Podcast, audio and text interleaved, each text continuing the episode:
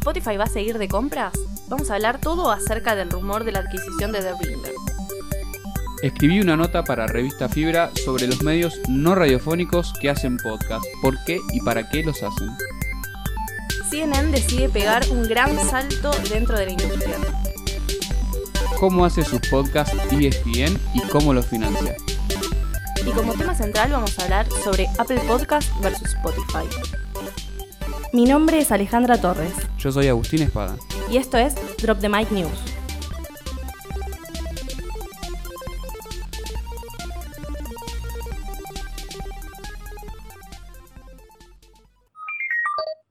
Durante los últimos días, una nota de Wall Street Journal afirma que la empresa sueca Spotify estaría en tratativas de adquirir The Ringer. Para aquellos que no conocen el medio, se trata básicamente de no solo una productora de podcast, sino también un sitio web editorial de deportes y de cultura pop, una unidad de documentales y también una cuenta sumamente activa en YouTube. Este medio de Ringer, que fue fundado por Bill Simmons, una ex gran personalidad de lo que es ESPN, es un periodista deportivo, tiene más de 30 podcasts y una gran cantidad de escuchas por mes.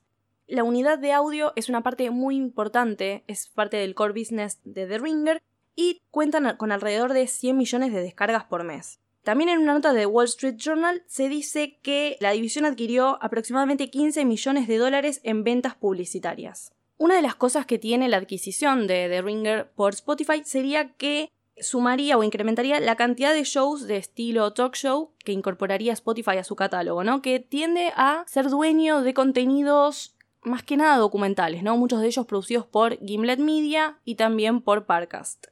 Además de los de Spotify Studios, por supuesto. Además, si prestaron atención o si reciben nuestro newsletter semanal, hace algunas ediciones pudieron enterarse o pudieron leer sobre las intenciones de Spotify para eh, lanzar un daily deportivo y de insertarse con mucha más fuerza en esa temática dentro de la industria de los podcasts y esta búsqueda, oferta, negociación parece ir en ese sentido. Exactamente, hay todo como una gran tendencia de lo que son los podcasts deportivos, así que estaría bastante relacionado.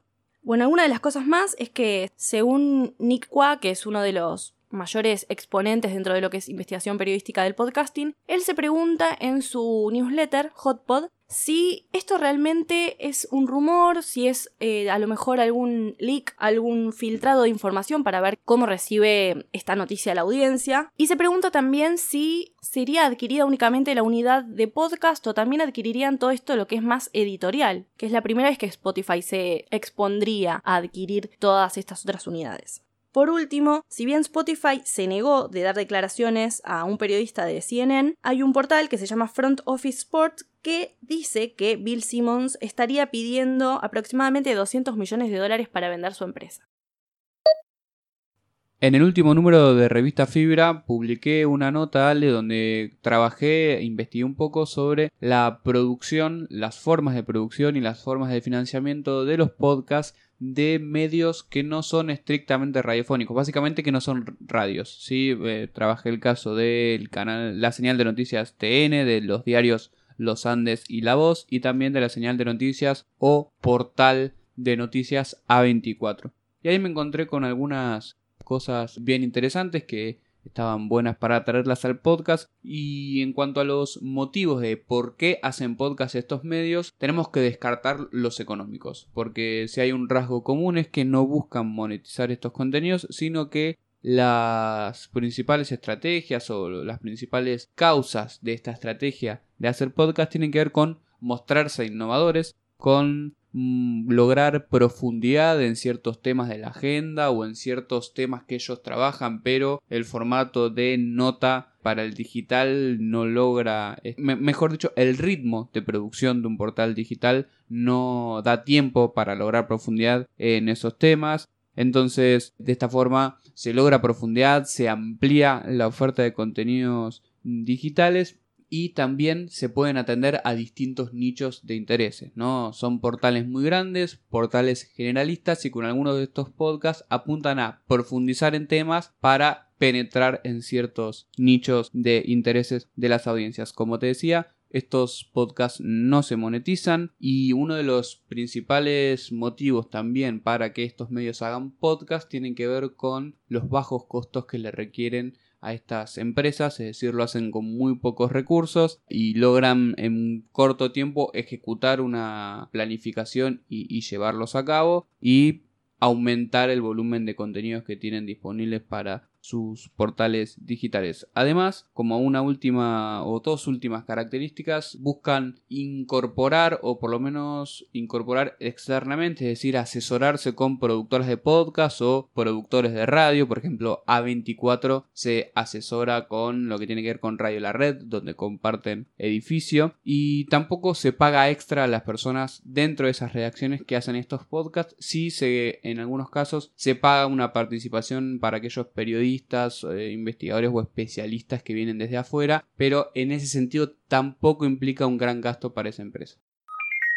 CNN, como mencioné, decide pegar un gran salto de lo que es la industria del podcasting y este año va a lanzar entre 8 y 12 podcasts. La novedad es que CNN o CNN para Argentina, si bien ellos ya habían incursionado dentro de lo que es el formato del podcasting, no tenían una división específica para lo que es el audio. Por lo que dice las fuentes que, estuve verificando, ellos estaban todo dentro del equipo de lo que es digital, ¿no? Y ahora decidieron crear esta nueva división con personas que se dediquen específicamente a la producción y distribución de contenidos de audio, que esto no solamente involucraría a lo que son los podcasts, sino también a seguir desarrollando una nueva experimentación con lo que es el audio, por ejemplo, seguir convirtiendo sus programas de televisión a solamente audio, cosa que ya vienen haciendo antes, ¿no?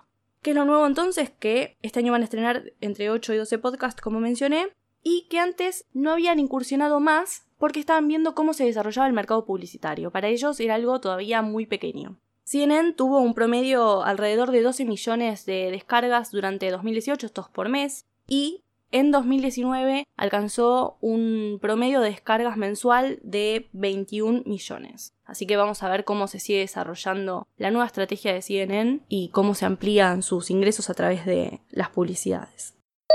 El jefe de la estrategia de podcast de ESPN, Tom Ricks, contó un poco en una nota cómo es la planificación de la producción y la comercialización de los contenidos y dio algunos datos muy interesantes, como por ejemplo que en diciembre de 2019 ESPN alcanzó los 40 millones de descargas de sus podcasts, si lo comparamos con los números de CNN Estamos en un doble más o menos de esas cifras y esto implica un aumento interanual, es decir, diciembre de 2019 contra diciembre de 2018 del 36%, ¿no? Un crecimiento grande. Y además tienen 35 podcasts originales a los que hay que sumarle todas las versiones en formato podcast que hacen de sus programas de radio y sus programas de televisión. Están en el mercado o mejor dicho, en la producción y distribución de podcast desde el año 2005 pero Tom Ricks es muy claro en una cuestión. Ahora todos quieren hacer un podcast, todos los periodistas de ESPN quieren tener un podcast, pero hay que ser selectivos, es decir, no hay que producir podcasts únicamente por producir podcasts, hay que pensarlos bien y hay como dos criterios que establece que no son este, la fórmula de la Coca-Cola, pero habla bien de cómo, mejor dicho, habla y nos muestra cómo una empresa como ESPN piensa sus podcasts. Uno de esos criterios tiene que ver con una voz, mejor dicho, que la persona que hace el podcast sea una voz relacionada y convincente en cuanto al tema que está hablando. Y el segundo criterio es que tenga una audiencia ya preestablecida, ¿sí? digamos, ese vendría a ser, y esto es una opinión, el principal criterio, ¿sí? porque que tenga una audiencia previa, que sea un conductor reconocido, es bastante importante en una empresa grande, en una empresa mainstream como ESPN, y como ganancia, como motivo por el cual siguen profundizando en esta estrategia, además de los objetivos comerciales que ahora les voy a contar, está el tema de ganar profundidad en ciertos temas que dice Rix nos quedan muchas veces afuera de los programas, incluso dice nos quedan afuera de los noticieros, de los famosos Sports Center que también tenemos en Argentina. Bueno, tenemos los podcasts para profundizar en esas cosas y verter, meter todo el contenido que este, no podemos en nuestros canales tradicionales. La principal transformación que tuvo ESPN en este año, en estos últimos meses, tiene que ver con el equipo de ventas de publicidad, que es un equipo que integra la radio y el podcast, es un equipo de venta comercial de audio, pero que está comenzando a trabajar en una venta 360. ¿sí? Esto quiere decir que se incluyen estrategias publicitarias para la radio, para el podcast, pero también para la televisión. Y lo que cuenta Rix es que de esa forma lograron impulsar la venta publicitaria, es decir, lograron hacer crecer la facturación que alcanzó en 2019 los 10 millones de dólares, lo cual habla de eh, una cadena que lleva de primero poner producción, aumentar la producción, generar ingresos y después ir por mayor crecimiento en cuanto a la, a la producción con curación, ¿no? Eligiendo qué hacer y qué no hacer. Entonces, nuevas ventanas, una voz que tenga su audiencia propia y un nicho que sepamos que va a responder frente a un determinado contenido. Sí, por supuesto hablamos de nichos grandes, ¿no? Claro, por supuesto. si estamos hablando de un canal grande que es internacional y que es de televisión de cable, pero con muchísima, muchísima audiencia. Internacional. Exacto. Entonces es como la batalla para ganarle al minuto a minuto y tener un espacio para desarrollar temas que tal vez en otros medios no se puede. Porque sí, que captar la atención todo el tiempo. Hay que diferenciar, ¿no? Porque en este juego que nosotros vamos desarrollando o en esta no, no, no es una historia, pero sí en un relato descriptivo que nosotros vamos desarrollando episodio a episodio, cada jugador juega en su cancha y a su juego, ¿no? No es lo mismo que hablemos de ESPN, de CNN, que de una productora argentina o de un diario argentino.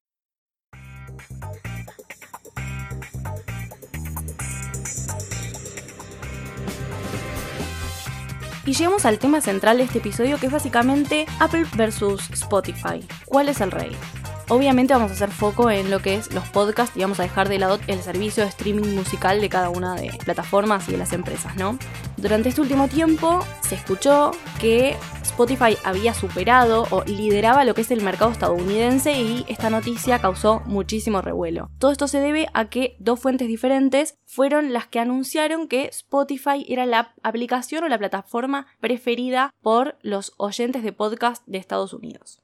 ¿Cómo surgió esto? Bueno, resulta que según una encuesta anual que realizó Morgan Stanley, que es una consultora, arrojó que el 24% de sus encuestados afirman utilizar Spotify, mientras que el 21% solamente dijo que estaba utilizando Apple Podcast. Entonces, Teniendo en cuenta la base de 1961 personas que contestaron esa encuesta, arrojó que Spotify era la nueva plataforma preferida por los oyentes, pero no fueron los únicos, sino que también Media Research afirmó exactamente lo mismo, también basada en una encuesta que realizó a oyentes de Estados Unidos. Hay que tener en cuenta que por más que estamos hablando de, de 1600, 1900 casos, estas encuestas se realizan de modo representativo, por lo cual hablan de un uso generalizado, ¿no? Digamos, se pueden expandir al total de la población de los que escuchan podcast. Exactamente. Pero ¿qué pasó? Empezaron los titulares de que Spotify finalmente había llegado a colonizar el mercado americano y ahí surgieron las dudas. Si quieren saber más de esto, les recomendamos que se suscriban a nuestro newsletter donde en la última edición van a poder encontrar un punteo pormenorizado de cómo se fue dando toda esta información y también cuáles son las posturas y los análisis que nosotros ahora vamos a hacer el nuestro, pero hay muchos, se pueden imaginar, es una discusión que se está dando casi a nivel mundial después de que aparecieron estos datos. En nuestro newsletter se pueden suscribir, nos siguen por redes sociales, se suscriben y ahí les van a llegar y van a poder leer toda esa información. Sí, estoy tratando de pensar cuál fue el número de newsletter. Eh, 16. ¿16 o 17? Bueno, entre el 16 y el 17 el tema central era justamente este, así que van a poder encontrar todos los links. ¿Cuál es el problema principal que desató todo este revuelo mediático? Principalmente la falta de estandarización de las métricas que hay en todo lo que es la industria del podcasting. ¿Por qué? Porque Spotify es el líder de qué? ¿De descargas o es el líder de, de escuchas que se realizan? O sea, ¿es la plataforma elegida por los oyentes o es líder por cantidad de descargas y consumo que se hace dentro de la plataforma? Sí, hay dos formas de medir en el mercado o que podría medirse cuál es la plataforma más usada. Una es por la plataforma que reúne mayor cantidad de descargas y eso es un poco lo que hace Libsyn en cada uno de sus reportes. Es decir, Libsyn es una plataforma de hosting que tiene ah, muchísimos podcasts, entonces es una de las más usadas. Si no recuerdo mal, es la segunda más usada a nivel mundial y entonces con la información de cuál es la plataforma a través de la cual se descargan sus podcasts, elabora reportes mensuales que van mostrando que Apple va perdiendo terreno en distintos lugares del mundo, pero en Estados Unidos es la plataforma más usada ampliamente. La otra manera de medir es cuántas personas utilizan cada una de las plataformas, que no es lo mismo que decir cuántas descargas, o mejor dicho, qué plataforma tiene más descargas. ¿Por qué? Porque nosotros, o las personas que utilizan Spotify o que utilizan Apple Podcast, pueden ser escuchantes u oyentes más intensivos que otros. Entonces, como Apple es una plataforma que está ligada al formato desde sus inicios y que por lo tanto los que escuchan podcast hace muchos años y son fanáticos del podcast utilizan esta plataforma,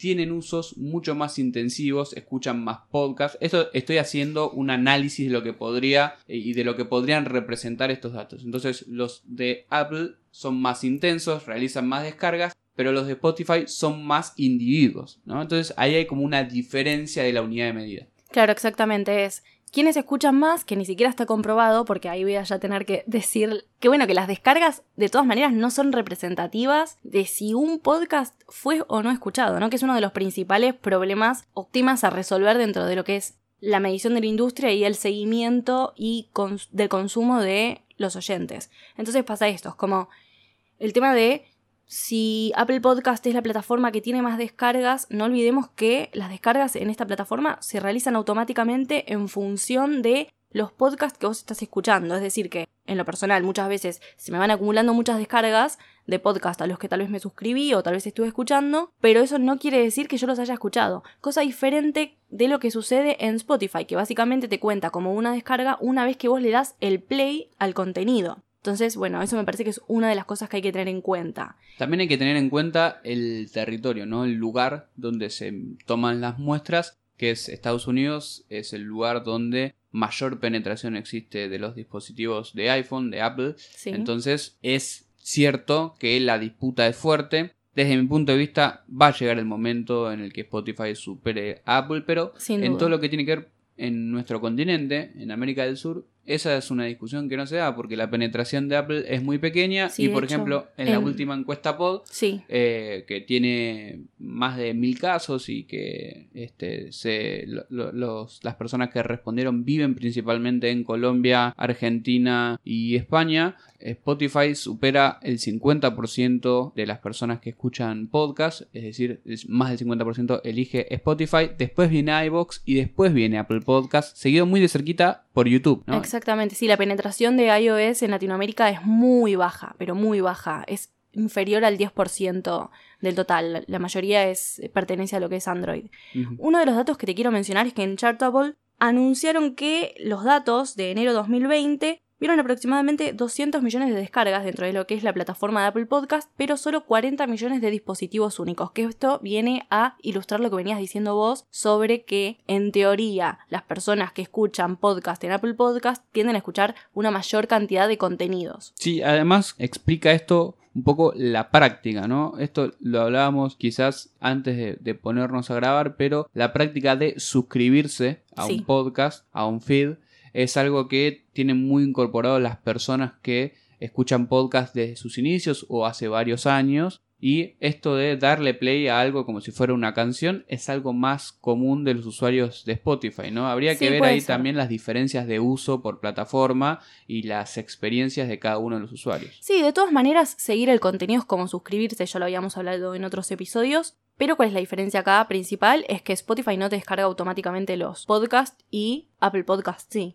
Entonces, eso también es lo que genera que se inflen los números de descargas en Spotify. Por otro lado, quiero profundizar en esto de es lógico que en algún momento Spotify supere a Apple. Sí, Y esto me parece que está íntimamente relacionado con los objetivos y las estrategias que desarrolla cada una de estas empresas. Apple es una mega empresa que tiene al podcast como una unidad de servicio para sus clientes, no como una unidad de negocio. sí. Y esto está bien a las claras este, en la diferencia que hay en cuanto a la producción de contenido. Spotify lo tiene como una unidad de negocio muy fuerte a la que le viene dedicando varios cientos de millones de dólares desde hace dos años. Está muy preocupado por comprar contenido, por producir contenido original, Exacto. por publicitar ese contenido. Si digamos, en Spotify en Argentina realizó la primera campaña publicitaria sobre Sí. un podcast. Entonces, que hay una diferencia de objetivos dentro de esta competencia que hace que una empresa como Spotify esté avanzando a pasos muy acelerados, muy grandes sobre su competencia. Sí, yo creo que este debate lo que tiene que hacer es preguntarse específicamente, plataforma número uno en qué sería Spotify, ¿no? O Apple Podcast. ¿Es en popularidad? ¿Es en cantidad de descargas? ¿Consumo? ¿Impacto? ¿Es en innovación? Y la verdad que si tenemos que hablar de básicamente del impacto que tuvo Spotify dentro de la industria del podcasting, se puede decir por la cantidad de cosas que viene haciendo que llegó para modernizar un montón de estándares en la industria. Hay algo que tiene Spotify y que podemos decir que no sé si fue el primero en hacerlo, pero sí que él fue el primero en hacerlo masivamente, tiene que ver con la exclusividad. Y Exacto, en, ese, sentido, eso es un incentivo para aumentar el peso de la plataforma dentro de las escuchas totales y dentro de los usuarios totales. Y eso es algo que Apple nunca lo manejó que quizás en un futuro, en este año, lo empiece a realizar con producciones propias, que todavía no llegan, pero llegarían sí, este como que están contratando gente, pero no estamos viendo ningún resultado, ¿no? Lo venimos viendo, venimos escuchando noticias desde el año pasado, mediados de 2019, pero todavía no vemos ningún producto terminado. Sé que contrataron productores de National Geographic y un montón de eh, productoras o medios sumamente relevantes, pero no, no vemos un contenido. No sabemos si está tramando algo realmente, si quiere competirlo o no. La verdad que pareciera que es un tren que se le está yendo el tema del podcast. Sí, lo que sucede también es que, o sea, vuelvo sobre este punto, ¿no? ¿Qué tren se le está yendo a qué locomotora? La locomotora de Apple, o sea, va para otro lado, digamos. Y evidentemente sí, porque no está dando una respuesta de mercado, ¿no? Ya tendría que haber hecho algo. Si Spotify pierde en el mercado de podcast, pierde su último tren para lograr la rentabilidad buscada. Por lo menos uno de los últimos trenes para buscar, para conseguir la, la, rentabilidad buscada. Apple es una empresa que gana cientos de millones, miles de millones de dólares hace muchísimos años y está en el negocio de la tecnología este, más macro que podamos pensar. Claro, exactamente, es verdad. Es como decían, estuve leyendo algunas, algunas notas, que si Spotify no hacía este movimiento iba a perder mucho lo que es el share of ear, ¿no? El porcentaje de escucha dentro de lo... A ver, Spotify es una plataforma que ahora es de audio y de música y que posiblemente tal vez en el futuro podría llegar a incursionar capaz en lo que son los audiobooks, no se sabe, hay algunos de todas maneras. Y Apple, como decís vos, tiene las dos plataformas por separado, tiene el servicio de música por un lado y el de podcast gratuito por el otro, ¿no? Así que, claro, el, negocio lo tiene diversificado, podríamos decir. Unas últimas cosas que te quiero mencionar. Primero que James Creedland... Uno de los analistas más importantes del mercado es el editor de Pod News dice que la plataforma número uno, la verdad que son las dos. O sea, es esto que estuvimos hablando, ¿no? Una cosa es cantidad de descargas, Apple Podcast, por ahora, sin duda. Y después todo lo que es Spotify puede llegar a ser en cantidad de personas, cantidad de usuarios. Y ahora nosotros le agregamos esto de lo que es innovación dentro de lo que es la industria, una nueva forma de medir el podcast, esto de, bueno, un play, un stream, un start. Me parece que, que llegó para innovar y son dos cosas completamente diferentes y se disputarán el mercado más adelante, igual están muy cerca.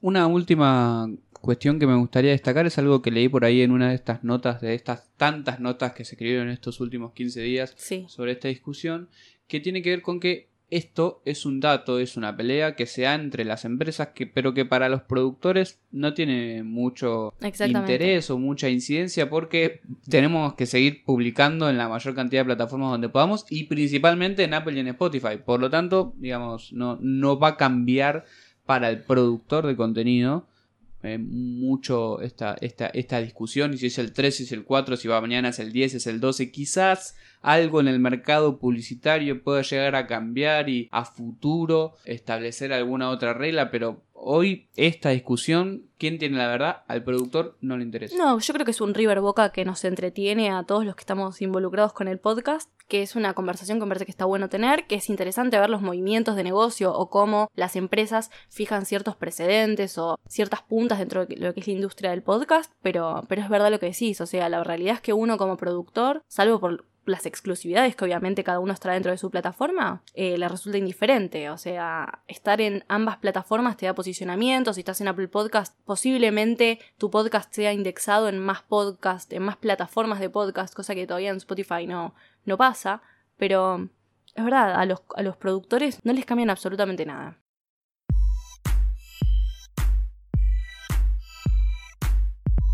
Drop the Mic News es el primer podcast de Drop the Mic, la comunidad argentina de productores, hosts y generadores de contenidos con el mismo nombre.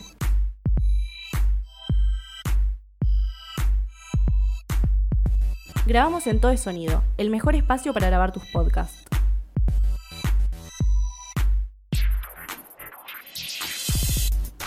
Suscríbete a nuestro feed y escuchanos en tu plataforma favorita de podcast todas las semanas.